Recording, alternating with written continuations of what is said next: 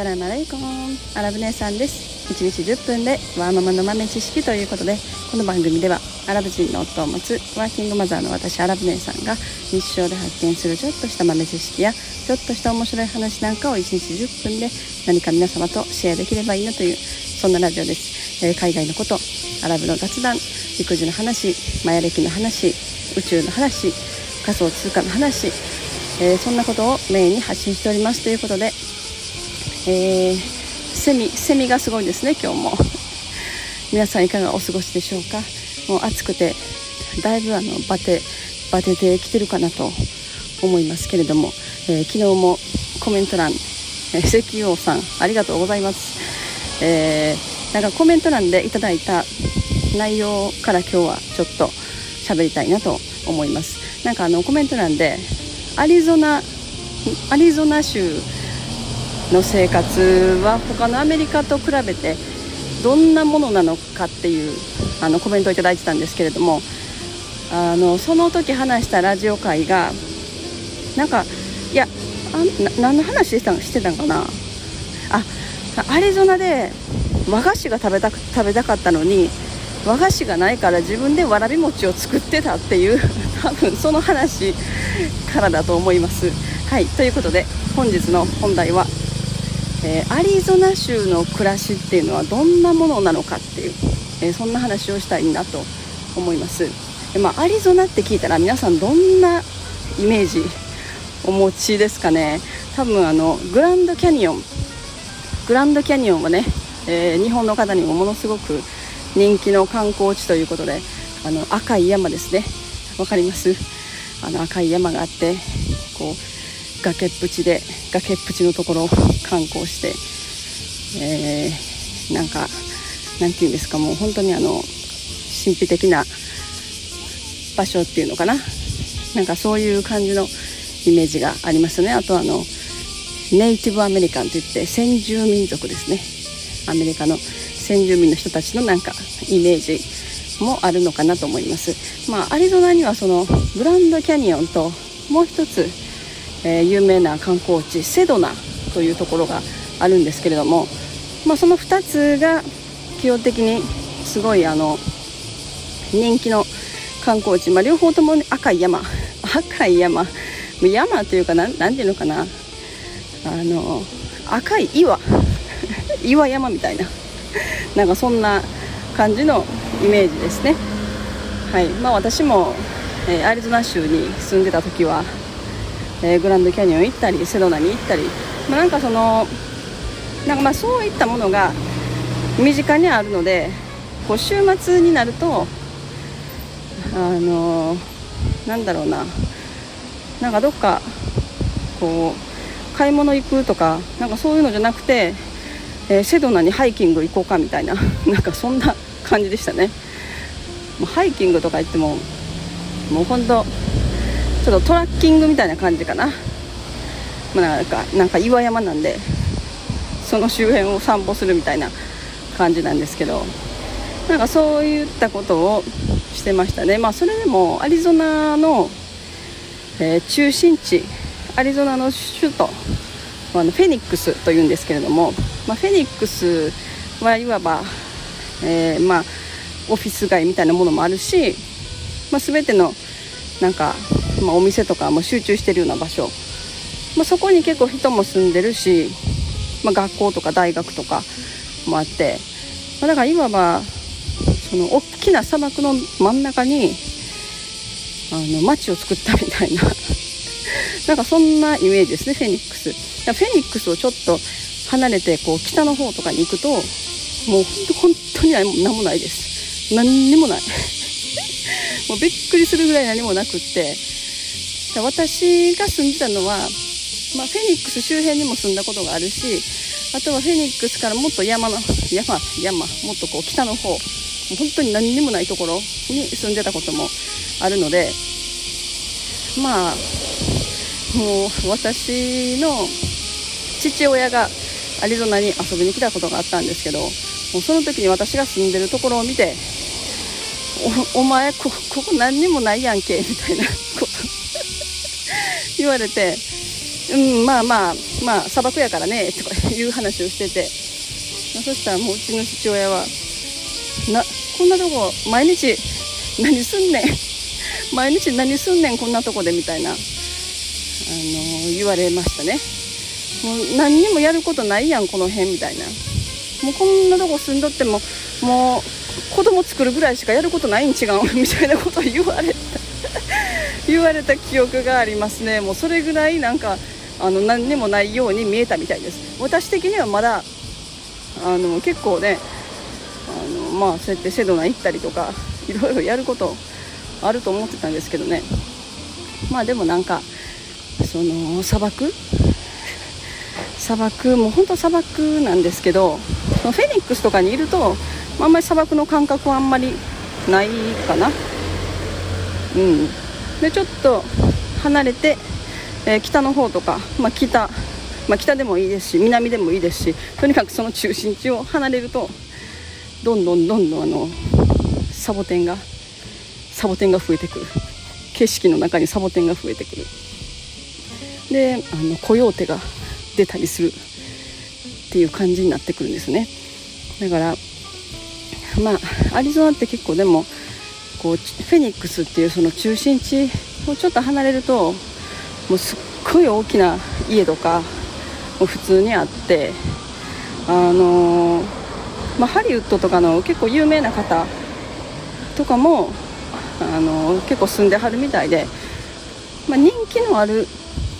住む場所でもあるみたいですね。ジョニー・デップが確かジョニー・デップも家持ってましたねアリゾナに。うん。だからなんか結構人気の場所特にセドナですね。セドナもう本当に周り何もなくってその赤い岩山しかないんだけれどももうあえてそういうところを好んで、えー、住むハリウッドセレブたちが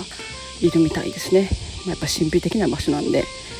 なんかパワースポットと呼ばれるのかな。なんかそういうところですね。まあでも日本食日本食料品店とか本当になくって、まフェニックスはあるんですよ。その中心地に住んでるとまだ食料品店は点々といくつかある。からまあ車でちょっとあの30分とか走れば、えー、日本食のもうほんとサイズ的に言うとあのコンビニぐらいのサイズですね。なんかコンビニぐらいのサイズの感覚の日本食料品店。なんか冷凍の明太子とかもなんかあったような気がしますね。あと冷凍の死者も。基本的になんか冷凍で送られてきてるようなものとあとはちょっとしたなんかインスタント系日本のインスタント系のものとか。それぐらいでしたね。日本あとは日本食のレストランとかもいくつかあるんですけど。まあまあその本格的な日本料理食べれるような店はまあないですね。もうやっぱりちょっとアメリカンナイズされた日本食、まあ、ありましたね、まあ、結構美味しい美味しかったですけどね。お寿司屋さんとかでもちょっとアメリカ人に受けそうな感じの、まあ、おしゃれな店はありましたね。うん、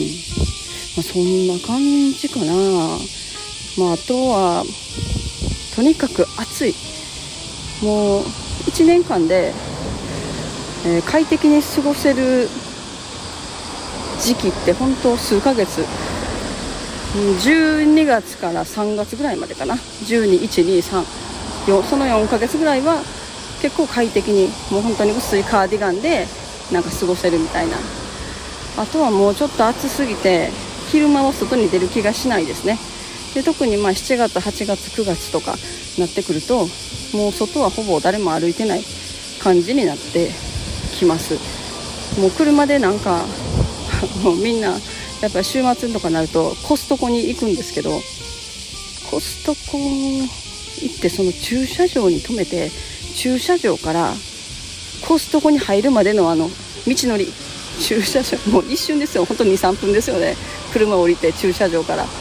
駐車場って言ってももうほとんど全部外にあるのでああいうなんか日本みたいな立体駐車場的なものとかもない。ほとんどない。だからなんかそういうそういうのでその店に入るまでがもう暑すぎてもうそこで耐えれないっていうことになりますね。うん。まあでも私的にはすごいアリゾナ好き好きですね。好きでした。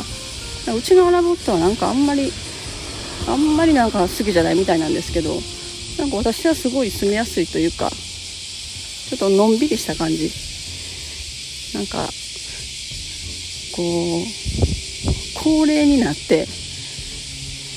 から住むにはすごくなんかいいなっていうような場所だ若い人にはちょっと物足りないかなって思いますね。あんまりやることがないので。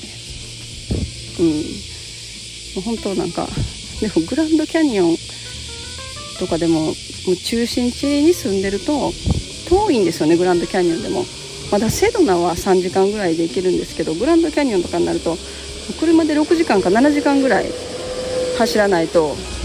いけないのでそんなそうそう行けるもんでもないっていう感じですね。あとはまあラスベガスとか、まあ、ロサンゼルスとかラスベガスも、まあ、車で行ける範囲なんで何回か車で行ったりもしてましたけど、まあ、それでもロサンゼルスでもちょっと早めのスピードで行って7時間ぐらいかかるかな。ラスベガスはまあグランドキャニオンと一緒ぐらい。6時間とかなんかそれぐらいで行ける感じかな。だからまあなんか若い人とかは車で、まあ、ラスベガスとかに遊びに行ったりとかで週末する人もまあいる感じ。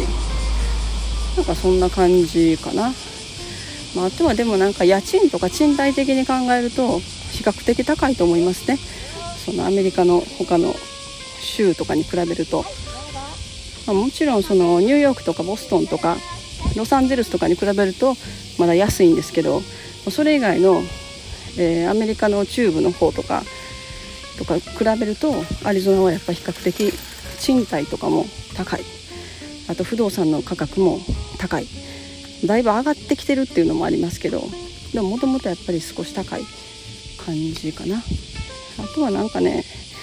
結構あのゲートコミュニティが多いです。あのもう本当に普通の一般的な家のなんかコミュニティとかでももう全部ゲートになってますね。そのゲートの中に入ってそこに、